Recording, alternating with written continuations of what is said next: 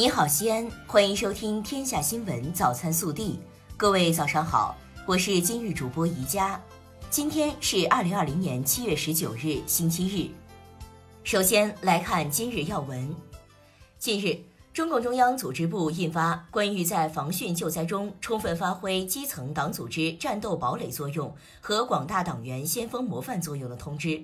就深入贯彻落实习近平总书记关于防汛救灾工作的重要指示精神和党中央决策部署，在防汛救灾中充分发挥基层党组织战斗堡垒作用和广大党员先锋模范作用提出要求。本地新闻：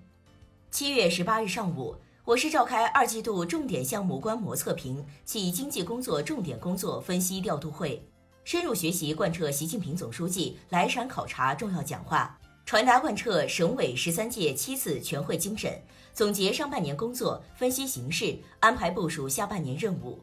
省委常委、市委书记王浩讲话，市人大常委会主任胡润泽、市政协主席岳华峰、市委副书记韩松参加，市长李明远主持并安排经济工作。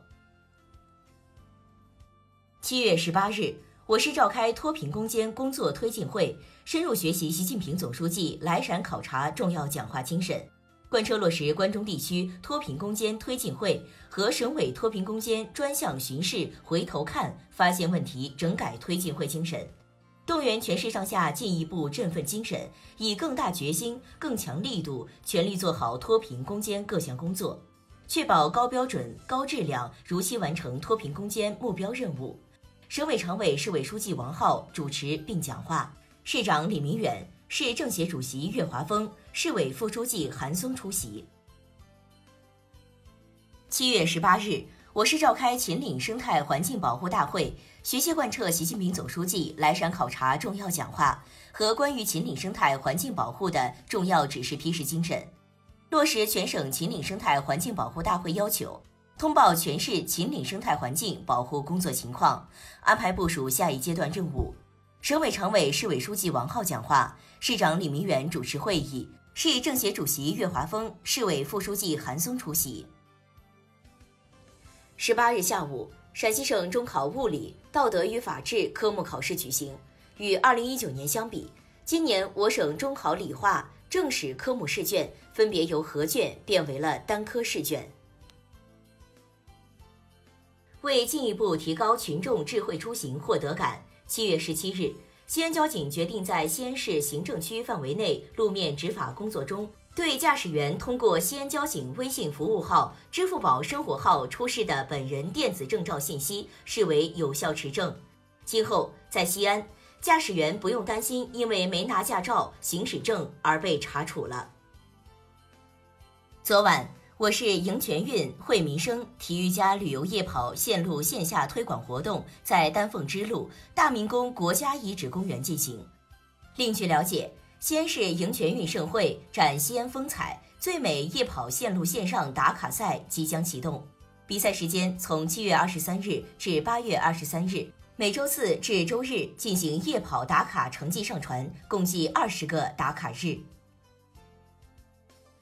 西安交警新城大队十八日表示，七月十七日下午，东二环五车起火事故肇事逃逸嫌疑人王某法已向交警新城大队事故处理中队投案自首，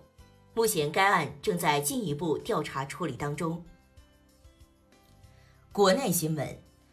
农业农村部近日下发通知，组织各地开展海参养殖违法违规用药专项整治行动，要求。各地要在七月十七日至八月三十一日的专项整治行动中，对海参养殖使用敌敌畏等农药、孔雀石绿等禁用药、氧氟沙星等停用药和假劣兽药，以及无证经营兽药、销售原料药给养殖者和销售假劣兽药等行为进行拉网式、全覆盖的摸底清查。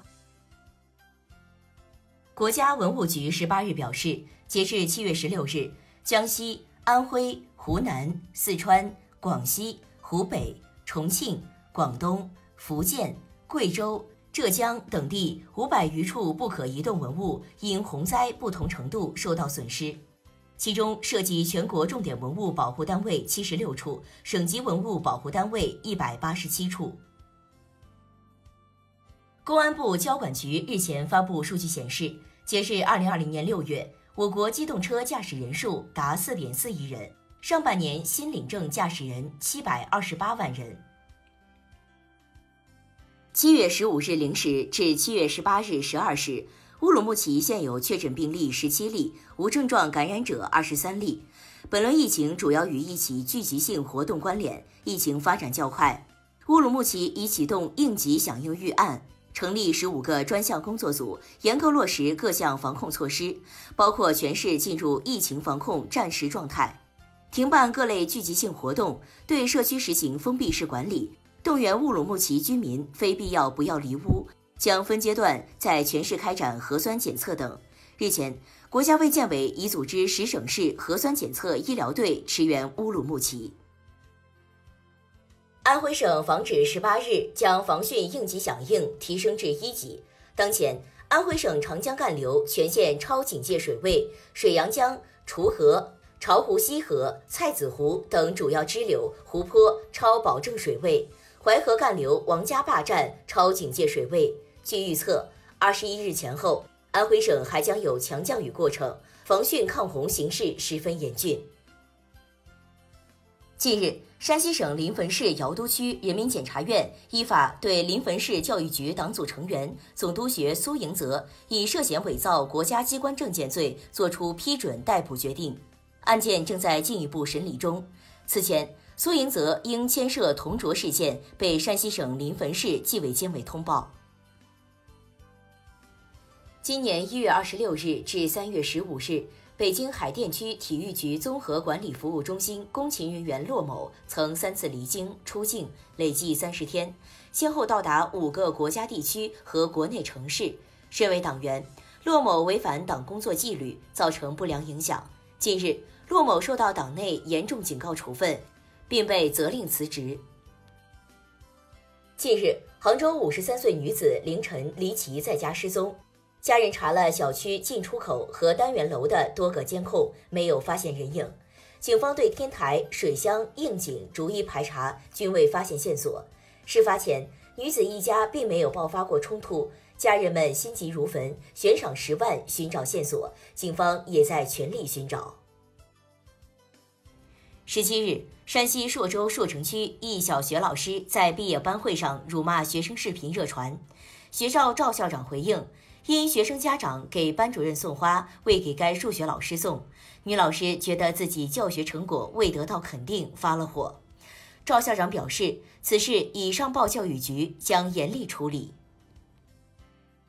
近日，山东青岛一位小女孩放暑假后，在自家店里打工赚钱，干了九天活，她拿到了一百八十元，自己没舍得花，而是请爸爸妈妈去吃饭，这顿饭花了一百七十三块钱。爸爸问小女孩心疼不心疼，她却说挣钱就是为你们花的。新浪微博十八日发布公告，将重点整治诱导未成年人无底线追星、饭圈互撕等行为，主要包括涉明星话题中的互撕谩骂、人身攻击、对刷榜单等行为进行处置公示，处置公示饭圈职业黑粉、恶意营销等违法违规账号等。以上就是今天早新闻的全部内容。更多精彩内容，请持续锁定我们的官方微信。明天不见不散。